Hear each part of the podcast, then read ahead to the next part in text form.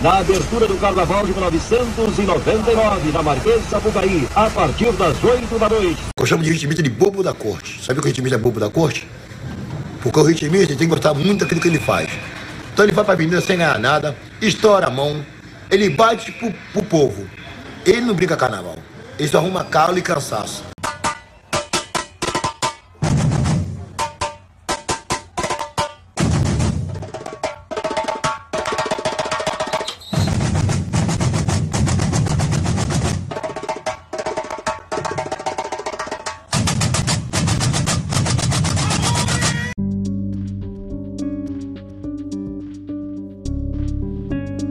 Olá você, eu sou Jade Tavares, seja muito bem-vindo e muito bem-vinda a esse que é mais um episódio aqui do Repercuta Podcast, nosso espaço para falar sobre bateria, música, arte, comportamento e também trazer boas histórias sempre.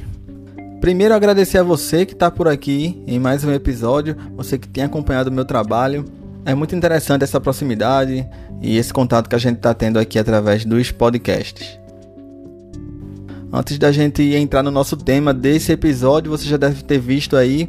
Mas antes eu queria também dar alguns recados sobre nossas plataformas, onde você pode nos encontrar. Eu não sei em qual plataforma você está me ouvindo, mas a gente está disponível no Spotify, no Anchor, é, no Deezer, Podcast Addict, outros agregadores do Android também, no Amazon Music a gente também está presente.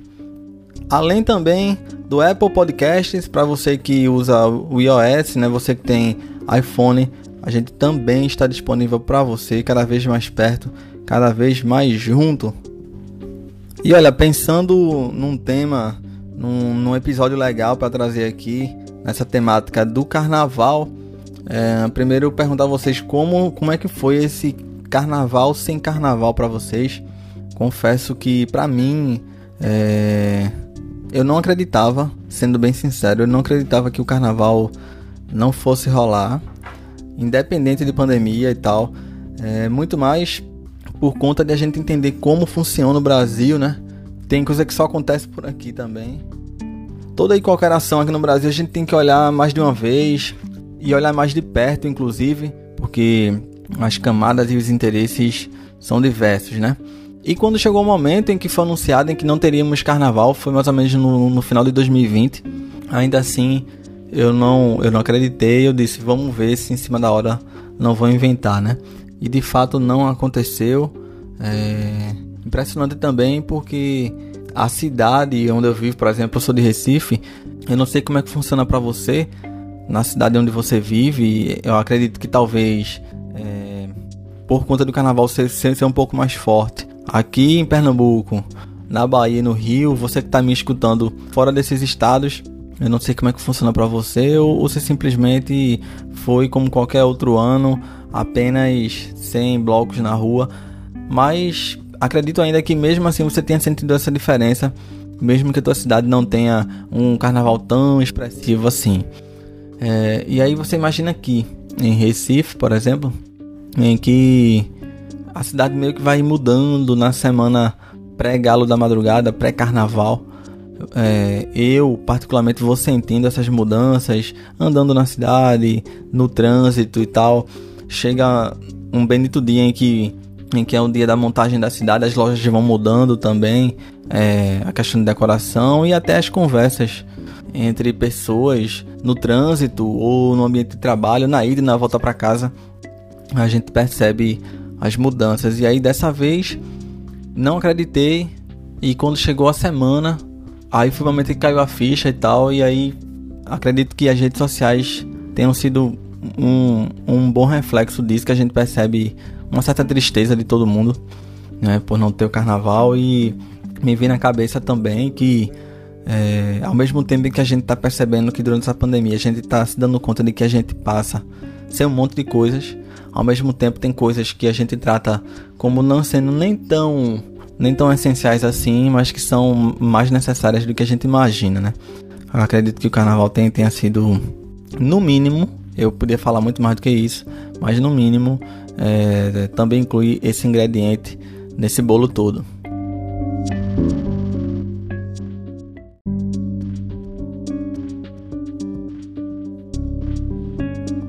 Foi nesse sentido que eu pensei, o que é que eu vou trazer aqui pro Repercuta dessa vez, né? Para tratar de carnaval. E aí me veio na cabeça também trazer, por exemplo, episódios temáticos sobre os ritmos, né? Pensei logo de cara trazer um episódio falando do frevo, ou do maracatu, do caboclinho, enfim, das várias facetas que a gente tem aqui no, aqui no nosso carnaval. Mas aí também me veio na cabeça que esses ritmos, eles, obviamente, apesar de serem muito mais expressivos no carnaval, eles têm apoteose durante o período de momo. São, são gêneros e ritmos que, que merecem atenção todo o tempo, né? Então, sim, vou, vou trazer para cá ainda episódios é, focados em cada ritmo. É, quero muito fazer um episódio falando do maracatu, falando das nuances, do frevo e tal. Então, deixei um pouco mais para frente para produzir esses episódios. Outro pensamento que eu tive também, que me veio na cabeça muito claramente, vendo as ruas vazias e tudo, e enfim, a ausência de movimento nas ruas, né? Me veio na cabeça uma das primeiras coisas é que o carnaval é feito por pessoas, né? Sem elas, os espaços estão aí, as ruas estão aí, mas os lugares não estão lá, exatamente porque esses lugares são feitos, são proporcionados, são criados são viabilizados, enfim, a palavra que você quiser usar, por pessoas. E aí é por conta disso que eu escolhi esse tema para nosso episódio 14, que é o documentário Jorjão, produzido em 2004.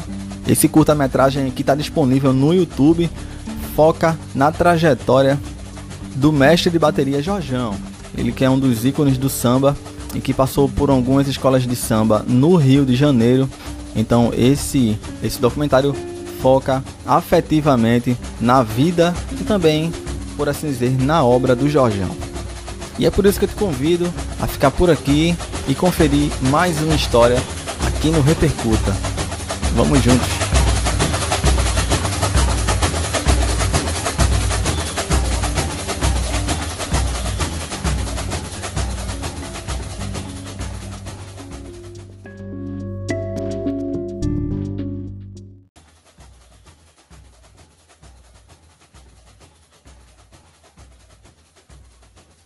Documentário Jorjão é dirigido pelo autor Paulo Tifthaler e traz um perfil de Jorge Oliveira. E esse doc foi realizado durante o carnaval de 99. E nesse ano Jorjão voltava para a escola onde ele surgiu, onde ele teve os primeiros passos e com a verdadeira arte de ser mestre de uma bateria de escola de samba. Vale lembrar que o Jorjão passou pelas escolas Mocidade Independente de Padre Miguel, Viradouro e também na Santa Cruz. Jorjão estava retornando na Viradouro, que foi onde ele criou a famosa paradinha funk que a gente vai tratar mais na frente. Eu lembro bem também dessa desse período, eu ainda era criança, mas, mas lembro da repercussão na mídia e a gente fala um pouco mais sobre isso. Essa paradinha foi criada, inserida no desfile da Viradouro de 97. Uma das primeiras coisas que me veio na cabeça uma coisa meio óbvia, mas eu fiquei pensando assim, tanto no Rio de Janeiro como em São Paulo também, sabe? Eu fiquei pensando de onde vem tanta gente para tocar e, e assim, para fazer parte de uma de uma escola, porque são, são tantas escolas lá desfilando e a gente vê na TV, né? Eu lembro, eu criança eu via mais, sabe? Um pouco mais velho eu não queria, assim, não dava muito uh, muito ouvido, queria sair pra rua e tal, enfim. E não tava muito ligado também, aí, tipo, ainda não tocava. Mas eu fiquei pensando como cada escola consegue preencher uma, uma um sambódromo daquele, né? E além disso, não só preencher, mas com toda a dedicação e de todo o profissionalismo de cada escola. E aí fiquei pensando, né? Poxa, de onde vem tanta gente para tocar? É a prova da força do carnaval e do período de Momo como um todo. O documentário está disponível, como já falei, no YouTube e tem aproximadamente 20 minutos. E foi nesse ano que a escola apresentou é, um desfile muito especial ali no finalzinho do milênio, inclusive homenageando Vila Lobos. O enredo daquele ano foi Vila Lobos e a apoteose brasileira. Esse doc também aborda um pouco é, dos bastidores do desfile, né? Através dos depoimentos do Jorjão e também mostra algumas imagens da própria apresentação da escola. E é agora que eu detalhe um pouco mais cada trecho desse documentário e fazendo minhas considerações pessoais também com relação a essa obra.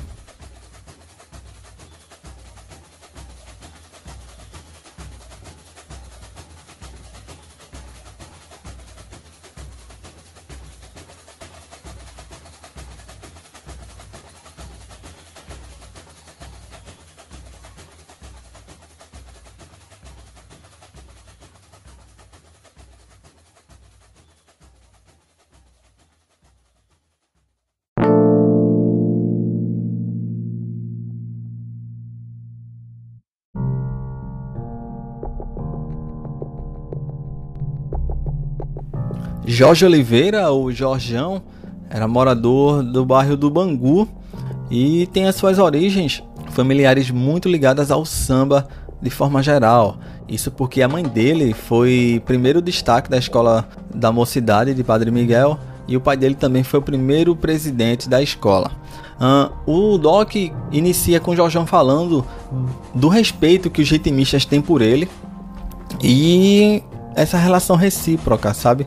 Logo no início, ele, ele explica que tem muitos ritmistas que acabam errando nas execuções e que ele, uh, por conquistar esse respeito deles, ele acaba tratando-os com mais dignidade nesse sentido.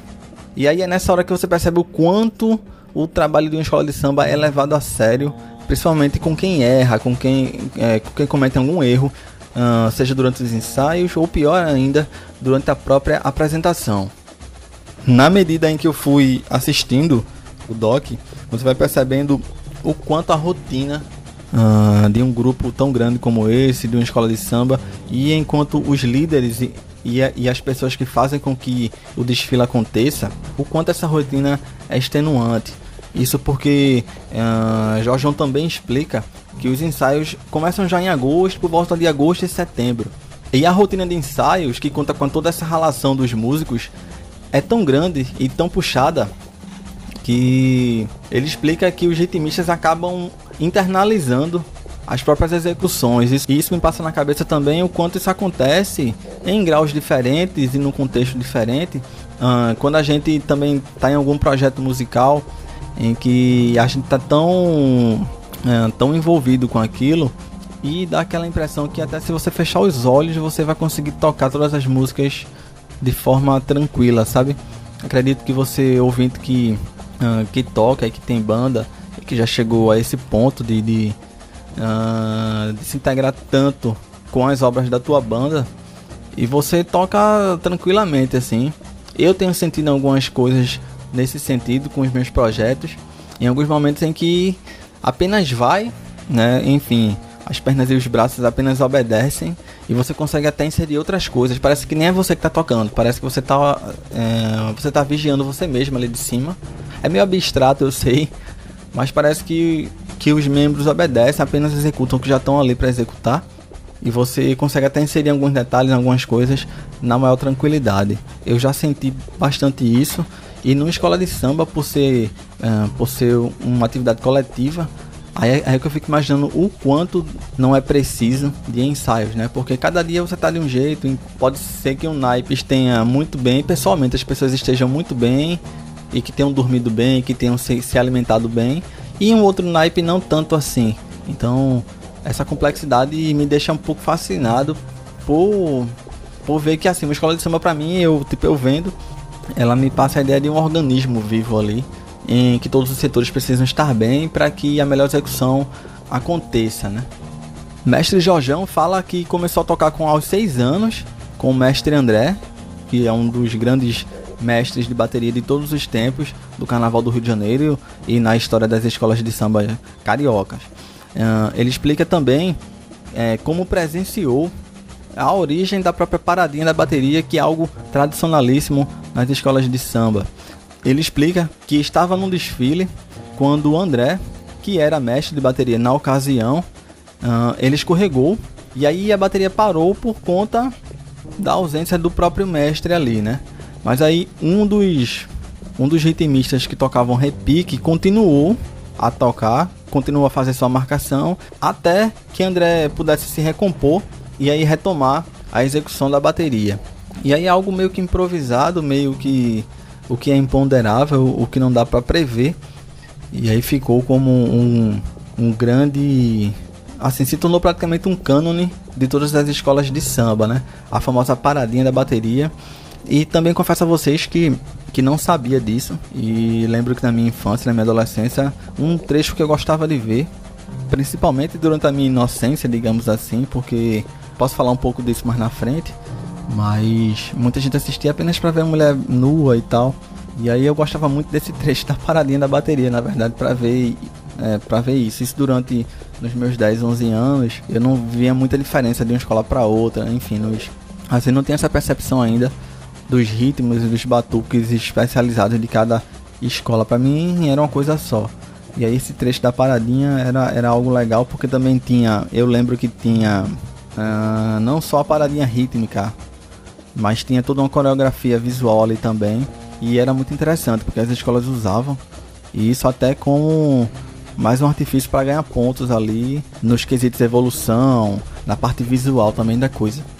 Continuando no doc, Jorge mostra alguns troféus e premiações que recebeu. Como eu já falei, ele passou pelas escolas de Mocidade, a Viradouro e a Santa Cruz, dentre as quais ele foi premiado em 88, 91 e também em 92. Prêmio Mestre André e também o Estandarte de Ouro. Ele também fala como as pessoas esperavam ele aparecer tanto nos ensaios para mostrar como seria a performance da escola para aquele ano, que ele tinha formulado, que ele tinha criado para aquele ano, como obviamente no próprio desfile. Ele explica que as pessoas uh, costumavam chamá-lo de maluco. Ele dizia que também não ligava, porque era o momento em que ele podia se expressar. Isso você percebe, em que a hora que ele disse que não tem, em que não tem amarras ali, e ele podia se, se expressar livremente, mesmo que as pessoas o chamassem de louco, de maluco, por ele pensar um pouco além da caixinha e trazer coisas novas, inovadoras para dentro do desfile da Sapucaí.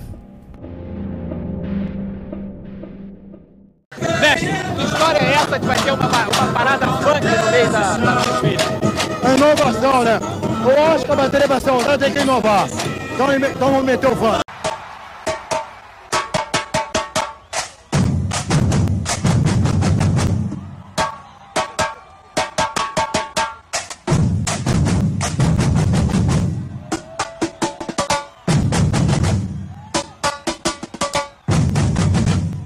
E aí o que eu percebi, já que o documentário mostra Jorjão no próprio desfile, uh, eu senti vendo o documentário, não só pela, pela altura dele, que era um cara alto, grandão, você percebe ele durante a entrada, ali no momento em que a escola tá para entrar e para começar o desfile, você percebe uma certa imponência dele. Não só por conta do, do, figurino e da altura dele, mas você vê que todo mundo olha para ele ali, ele tá entre as alas, assim, ele andando entre as fileiras dos ritmistas, e você percebe todo mundo olhando para ele meio que seguro da coisa e certa imponência nele também, sabe? Dele ter noção do que tá fazendo, dele ter noção do que esperam dele, inclusive, e ter noção do que ele representa não só para a escola, mas para o contexto do carnaval como um todo. Ele tem essa noção, você percebe o jeito dele muito seguro e tipo entendido do que tá fazendo.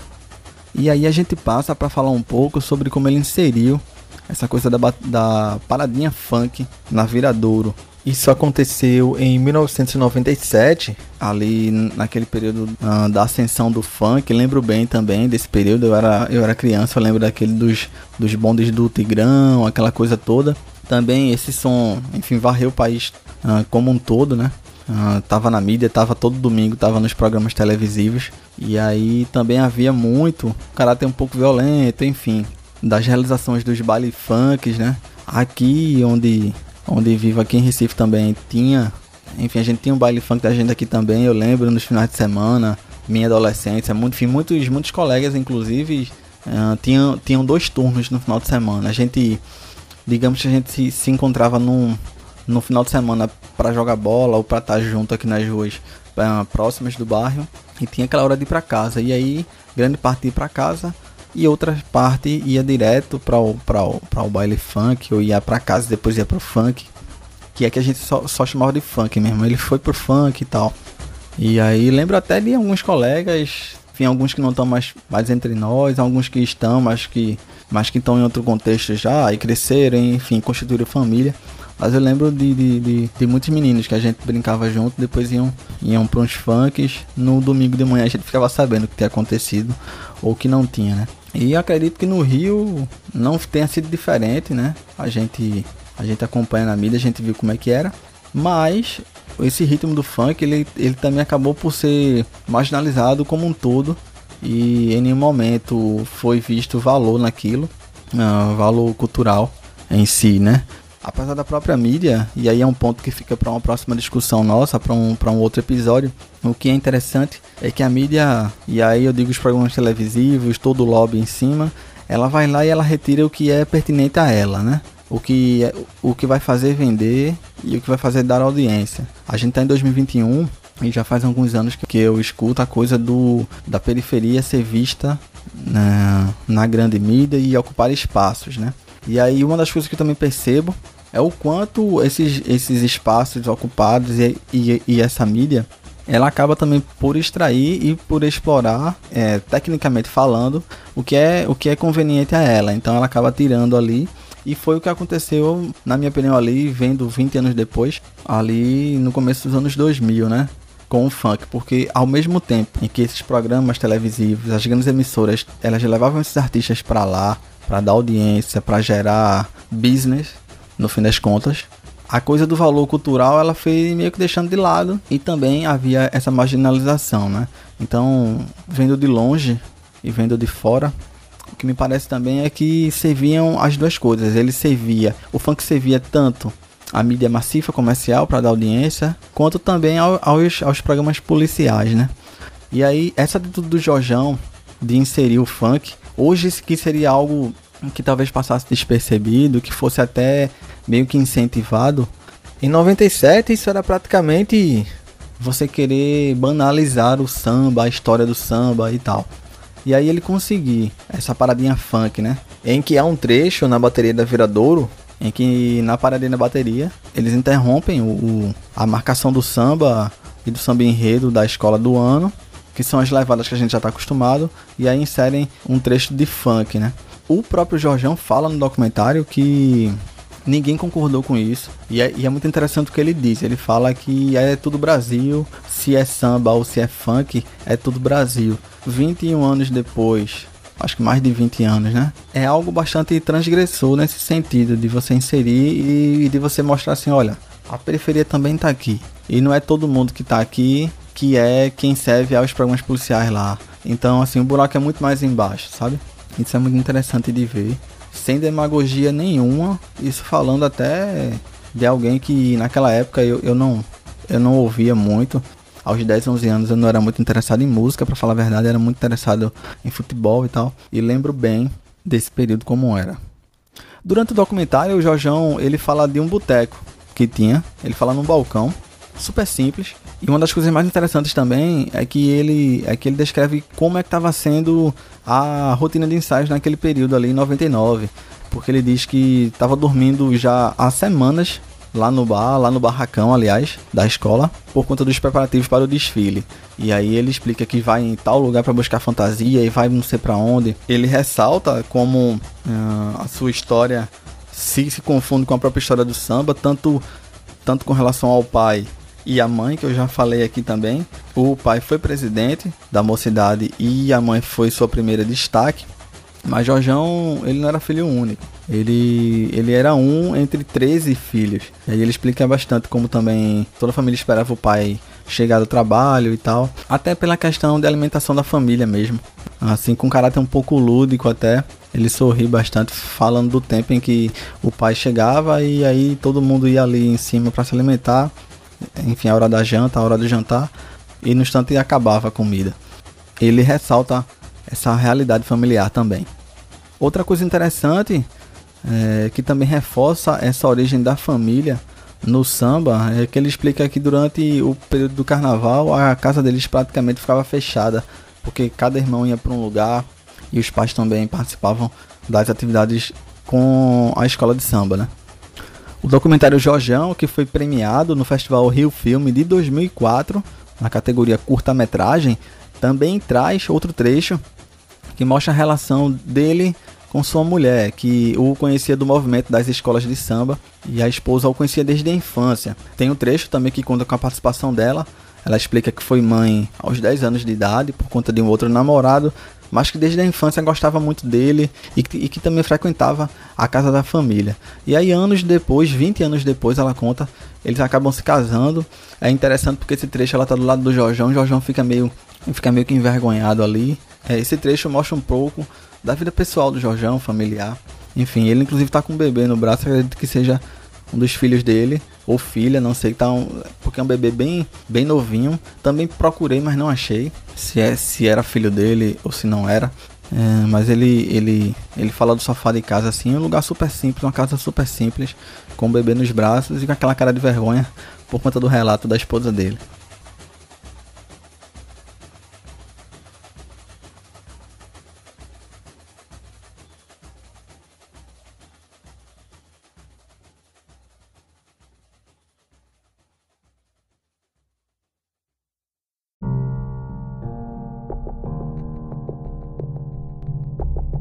E aí vem um dos trechos que particularmente mais me interessou, apesar de todo ele ser, ser, ser bastante fluido, apesar de curto, ele conta muita coisa, sabe? Eu acho que um dos méritos desse documentário, eu não sei se foi feito, se foi produzido de forma independente, mas ele diz muito com pouco tempo, sabe? Ele é muito coeso e ele é muito forte nesse sentido, sabe? Ele vai direto ao ponto, ele, ele não rodeia muito. E é esse trecho que eu tô falando é quando já em 99, isso a gente tem que lembrar que a gente tá falando de 1999, Jorgeão critica duramente a abertura do carnaval, né? Carioca ao eixo mais comercial, seja com os valores para fazer fantasias, né, e desfilar, ou seja para o público que paga caro para assistir na Sapucaí. E aí nessa esteira, a gente também lembra das rainhas de bateria que muitas vezes não tem nenhuma ligação com a escola e nem com a comunidade, né? É, lembro bem também, acredito que essa é uma crítica que até hoje exista com essa transformação comercial do carnaval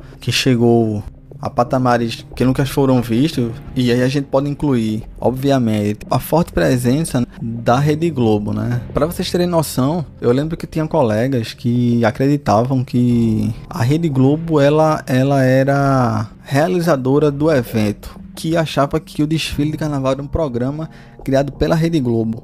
Era como praticamente você acreditar, como, como eu era criança, por exemplo, eu cheguei a acreditar enfim, durante um bom tempo, que, que o Papai Noel ele era um produto da Coca-Cola.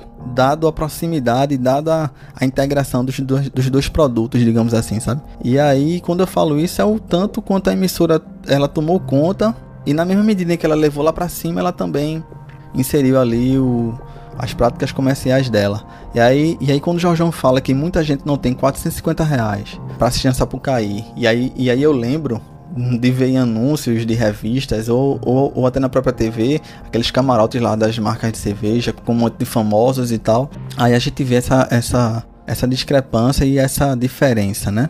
E aí o Jorjão também fala, né, que grande parte dos populares, de pessoas simples, não tem esse dinheiro, acaba ficando em casa assistindo pela TV, quando na verdade deveriam estar lá. Para ele, na verdade, o carnaval deixou de ser do povo, já, já fazia muito tempo.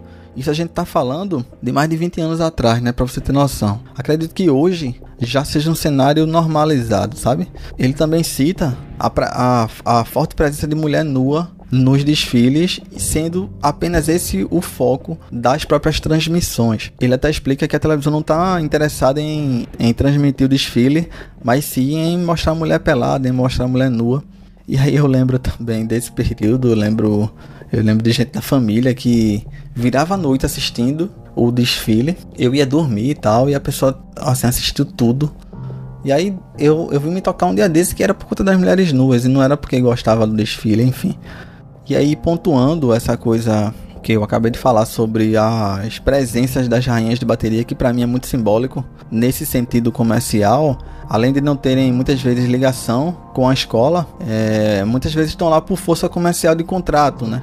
Então tem, tem grandes marcas que estão investindo ali no desfile, investem no, no escola, investem até no tema daquele ano da escola, como praticamente patrocinando e meio que comprando. Eu tô querendo que você venha e faça um desfile falando disso, disso e disso. Você tem que botar três ou quatro pessoas que, que têm grande alcance comercial de mídia, famosos, no, no desfile, né? Lembro também das polêmicas, lembro de bandeira do Brasil pintada em corpo de mulher e que os puristas caíram de pau em cima e muitas outras coisas legais de se ver. Os carros alegóricos para mim, assim, além da bateria, obviamente, por ser baterista, é o que me chama mais atenção, mas os carros alegóricos, aqueles carros altos, muitas vezes eu olho assim, caramba, isso é tecnologia de ponta, isso aqui é coisa, isso é, isso é robô que se usa em filme, e todo ano é surpreendente nesse sentido.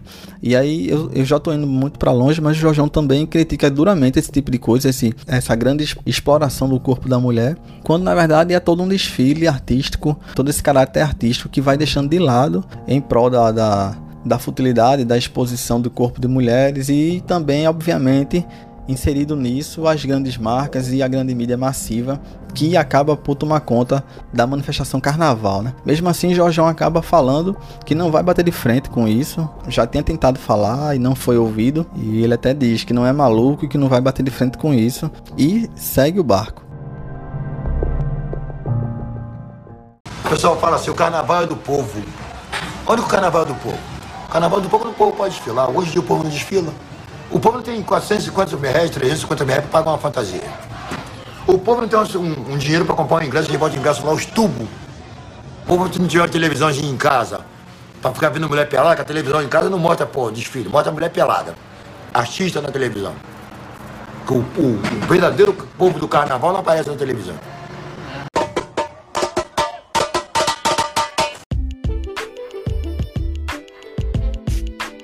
Claro que se a gente olhar um pouco mais de perto, dá para perceber que muita coisa também pode ser produzida, né? Então várias atrizes, modelos podem muito bem criar suas próprias justificativas, então pode-se buscar lá um parente distante, enfim, algum caminho para justificar uma certa ligação com qualquer escola dessas, ou um suposto convite a ver um ensaio, um suposto, uma suposta ligação, alguma festa que, que justifique um certo convite para participar de algum desfile enquanto rainha de bateria. E é claro, sempre em comum acordo com as grandes marcas que investem pesado no carnaval. A gente pode trazer também o exemplo da própria Rede Globo. As escolas e a própria emissora estão ali no, no estado do Rio. Então tá tudo ali muito próximo. Não é muito difícil se criar essas justificativas que eu já falei para que qualquer atriz ou qualquer modelo dessa possa participar, mesmo sem ter tanta ligação com as escolas em questão. Não podemos também ignorar o fato de que participar de eventos como esse também meio que virou um, um item em que toda atriz, modelo, e não toda, mas em que algumas atrizes, algumas camadas é, da classe artística é, participar de eventos como esse meio, meio que se transformou até no item para se colocar no currículo artístico, né? E aí, resumindo a coisa, para mim, grandes marcas usam, usam corpos, usam atrizes, modelos, quem quer que seja, e esses corpos também se utilizam das escolas, né? Do que é coletivo, é, e também a, as próprias marcas se utilizam das escolas também, tudo com aporte massivo de mídia de uma das maiores emissoras do mundo, né? Trazendo para o meu estado, isso é feito em um outro contexto, através dos camarotes que a gente vê cheio de famosos e globais que amam o carnaval recifense e que estão ali trabalhando, na verdade, a gente sabe, nos camarotes existentes no desfile do Galo da Madrugada. Óbvio que eu não estou generalizando nem nada, existem sim várias artistas que têm ligação de fato com, com as comunidades e de raiz, mas a gente sabe que tudo tem dois lados, tudo também pode ser produzido, como eu já falei, e a gente também não pode ignorar essa possibilidade.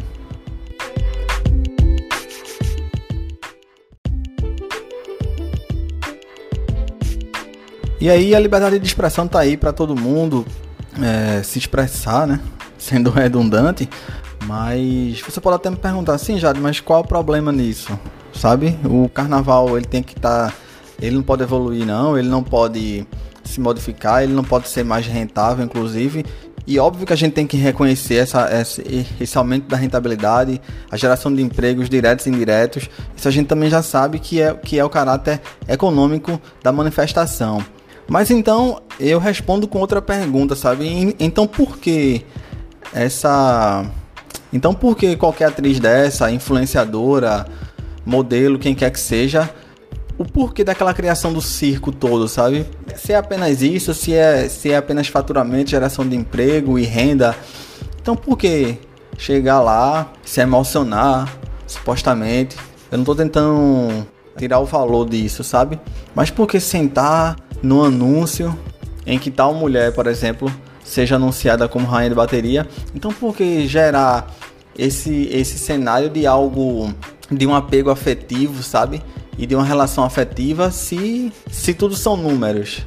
espero que você esteja entendendo o que eu estou querendo dizer. O cenário, o que é vendido, não é simplesmente essa coisa fria dos números e dos dividendos. Isso é algo que é relacionado a pertencimento e de valorização de ancestralidade e dos antepassados e de quem veio antes também. Então acredito que seja algo também a se pensar é, entre o discurso e o comportamento, o que é, de, o que é vendido e o que de fato aquilo representa para quem está envolvido, para quem investe na festa e para quem se utiliza dela, inclusive, para ganhos para o currículo pessoal, muitas vezes. Só estou puxando essa discussão para que a gente possa pensar nos dois lados, nos dois cenários possíveis, ou até um terceiro, um quarto cenário que não tenho identificado aqui e que tu fica livre para continuar esse debate, me mandando alguma mensagem pelo direct do Instagram ou então como mensagem de voz também através do Anchor. Eu vou ter um maior prazer em continuar esse debate contigo e vou trazer aqui o teu questionamento, a tua pergunta, e o teu discurso que possa ser contraditório ao meu, inclusive, para me fazer pensar um pouco mais com relação a isso. Será um prazer.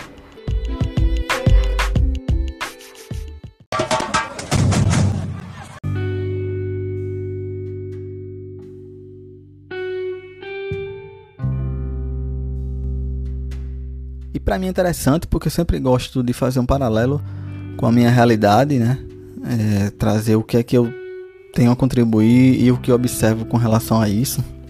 Apesar de nunca ter ido no Rio e nunca ter presenciado nenhum desfile, tenho vontade de ir também, mas já percebi que R$ 450,99 eu já não teria. Eu não tenho hoje. e com a inflação deve estar bem mais, bem mais caro, acredito eu. Mas fazendo um paralelo aqui com Recife, o que eu sinto nessa coisa da apropriação também, e aí por parte do poder público, é, que por um lado oportuniza, ela proporciona que grupos tradicionais possam se apresentar, viabilizam, mas por outro lado acabam às vezes descaracterizando algumas coisas e tomando para si manifestações que são populares e que são do povo ah, como algo praticamente seu, né? Enquanto posse mesmo.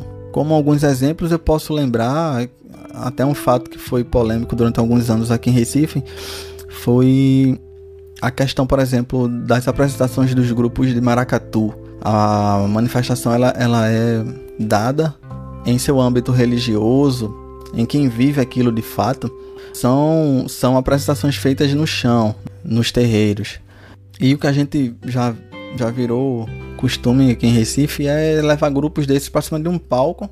Principalmente eu via isso na, na nas aberturas do carnaval aqui, que eram sempre, sempre realizadas por Naná Vasconcelos, ele quem comandava a abertura do carnaval, mesmo com a alcunha do Naná, com toda, enfim, e que dispensa apresentações Naná Vasconcelos, mas haviam muitas críticas nesse sentido por supostamente descaracterizar visualmente primeiro para falar do início do que eu vi, do que eu ouvi, por descaracterizar visualmente, pelo menos, a manifestação do maracatu, né?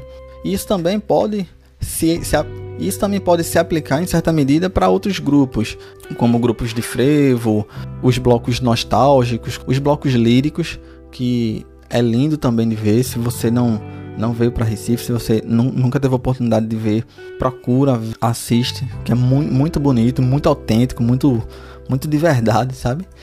E além, é claro, também uh, nessa coisa de de comercializar tudo e transformar tudo em produto. Nessa esteira eu também lembro das próprias escolas de samba que, que temos aqui no Recife. Tem uma avenida é, tradicional do centro onde há o desfile das escolas de sambas daqui. Claro é, que num patamar bem menor do que a do Rio e as de São Paulo também. Mas posso até dividir com vocês uma ocasião, uma experiência que tive. Uh, em um desses últimos carnavais, tava eu meu amigo, a gente resolveu ir embora a gente tava lá no Recife Antigo. E aí e a gente resolveu ir embora. E aí, no meio do caminho, a gente passou por essa avenida do centro que eu tô falando, é onde acontecem os desfiles das escolas de samba, que são, são existentes aqui dos bairros do Recife.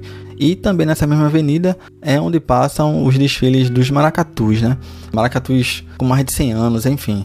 E por isso, mais um motivo para fazer um episódio dedicado exclusivamente a maracatu, por exemplo porque são vários enfoques. A gente pode focar na parte rítmica mesmo, musical, mas tem a parte religiosa e tem a parte até comercial mesmo. São várias camadas dada essa manifestação e essa cultura, especificamente maracatu, e inclusive as nuances que a gente tem dentro do próprio ritmo, do próprio gênero, enfim. Mas voltando para essa experiência, a gente tava voltando para casa já, a gente achou que tinha ganho a noite já. E aí a noite foi ganha nessa experiência, porque é, por algum motivo a gente passou por um trecho onde havia, é, onde havia dispersão das, das escolas de samba. O próprio desfile das escolas de samba tinha se encerrado, a gente parou lá para olhar um pouco os carros, como tudo é feito na raça, dignamente na raça, inclusive. Logo depois teríamos o desfile dos maracatus. E aí a gente vai ficar por lá olhando, né? Vamos assistir, né? E aí vinha de muito longe, a gente esperou bastante tempo até que passasse o grupo de maracatu. Eu posso estar errado, mas acredito que tenha sido o maracatu Porto Rico. E aí fica aquela tensão. O grupo vem vindo de longe, e aí o que, o que é muito interessante é você ver o senso de, de pertencimento ali, porque você vai vendo famílias, gerações e gerações passando ali, desfilando para você, vós, mães, netas, sobrinhas, desde crianças até pessoas de idade já, senhoras e senhores, né? Gente, é, no momento a gente ficou esperando, a gente ficou esperando, a gente já sabe, a gente tá aqui, uh, mas tá aqui no Nordeste, a gente tem noção do que paira aqui e do que representa o Maracatu, mas quando, quando a bateria do maracatu chega, cara, é uma, é uma força que. E você sente aquilo, sabe? Com muito respeito. E você sente também a conexão com o próprio público. Você vê que quem tá no público, quem tá assistindo, são, são pessoas que, que muitas vezes compartilham dos mesmos costumes e compartilham e que são das mesmas comunidades onde as pessoas residem. Então você sente aquele senso de que pertence a algo, sabe? Que vai além do caráter comercial, esse tipo de coisa. E, a, e aí, para falar do ritmo em si, a força que aquilo tem.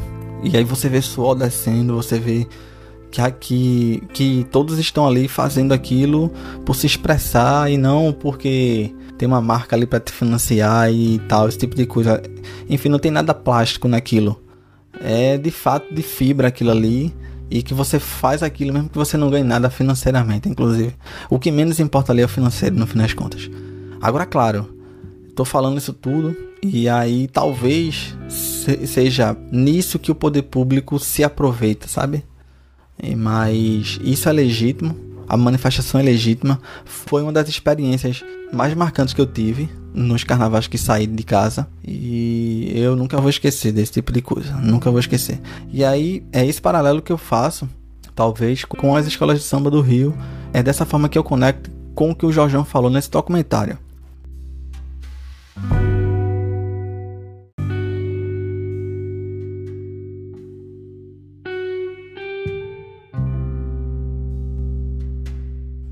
E a gente vai chegando já no trecho final do documentário, que mostra o Jorjão em cena, ele regendo a bateria da mocidade, inclusive reverenciado pela torcida que está lá presente.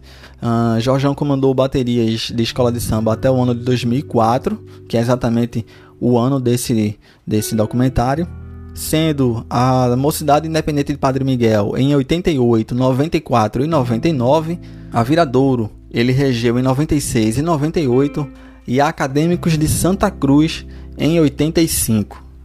Ele também participa contribuindo com um depoimento para o documentário Matrizes do Samba no Rio de Janeiro, que é de 2007. Também te indico, você vai encontrar facinho lá no YouTube, Matrizes do Samba no Rio de Janeiro.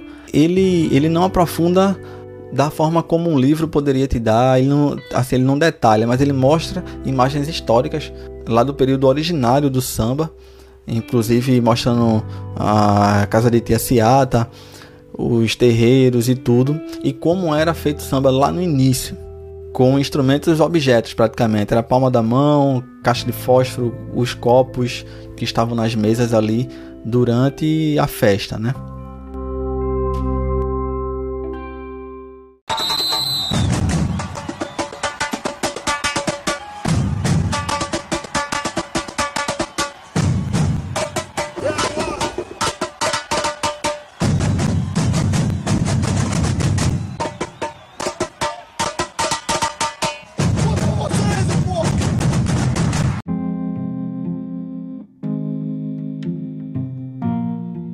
Maiores mestres de bateria da história do carnaval, Jorge de Oliveira, faleceu num sábado 27 de janeiro de 2018, aos 66 anos. Ele vinha tentando se recuperar de um AVC e ficou internado mais ou menos 10 dias. Jorjão sofria com problemas de saúde.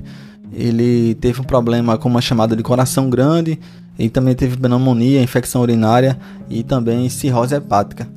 Essa foi a trajetória de um dos maiores nomes do samba carioca, um dos maiores nomes das escolas de samba como um todo, e que vale muito a pena você assistir esse documentário, aprofundar um pouco mais para entender, porque não é só um assunto que interessa a bateristas e a músicos, mas o impacto social e o que ele representa, o que eu falei lá no início do episódio, a figura dele, a presença dele, ele conseguir ter uma vida no samba dessa forma, com pertencimento principalmente, vindo de origem humilde e de bairros periféricos do Rio de Janeiro, negro e conseguir, mesmo enfrentando certas resistências da própria comunidade e do próprio meio onde ele se relacionava e circulava, ele conseguir ultrapassar essas contradições, uh, esses conflitos e escrever seu nome definitivamente na história do samba, na história do carnaval como um todo, na história da música também. Fala pro intimista, vamos fazer, se errar, a responsabilidade é minha.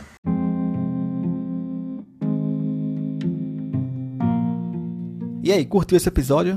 Olha, eu tenho que confessar para vocês que essa ideia de fazer um episódio temático, de trazer um pouco mais de histórias, além dos bate-papos que a gente tem trazido aqui pro Repercuta, além de uma forma de pesquisar mais e de conhecer mais e trazer mais conteúdo para vocês, é também que a gente fica um pouco mais próximo aqui, a gente conversando.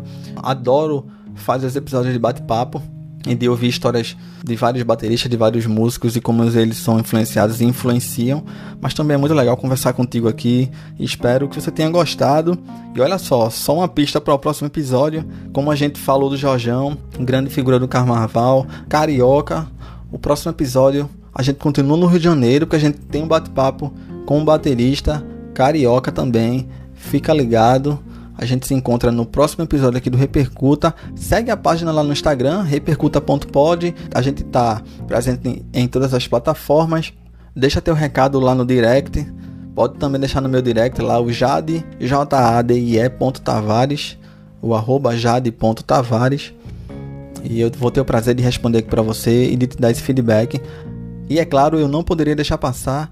A gente vai continuar tendo mais novidades aqui no Repercuta durante esse ano de 2021.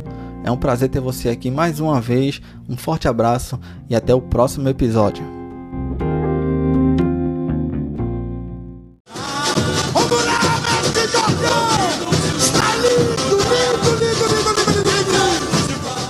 Lá vem a bateria da mocidade independente. Não existe mais quente não existe mais quente. É o festival do povo, é a alegria da cidade. Salve a mocidade, salve a mocidade, salve a mocidade, salve a mocidade. O mestre André sempre dizia: ninguém segura essa bateria. Padre Miguel é a capital da escola de samba que bate melhor no carnaval.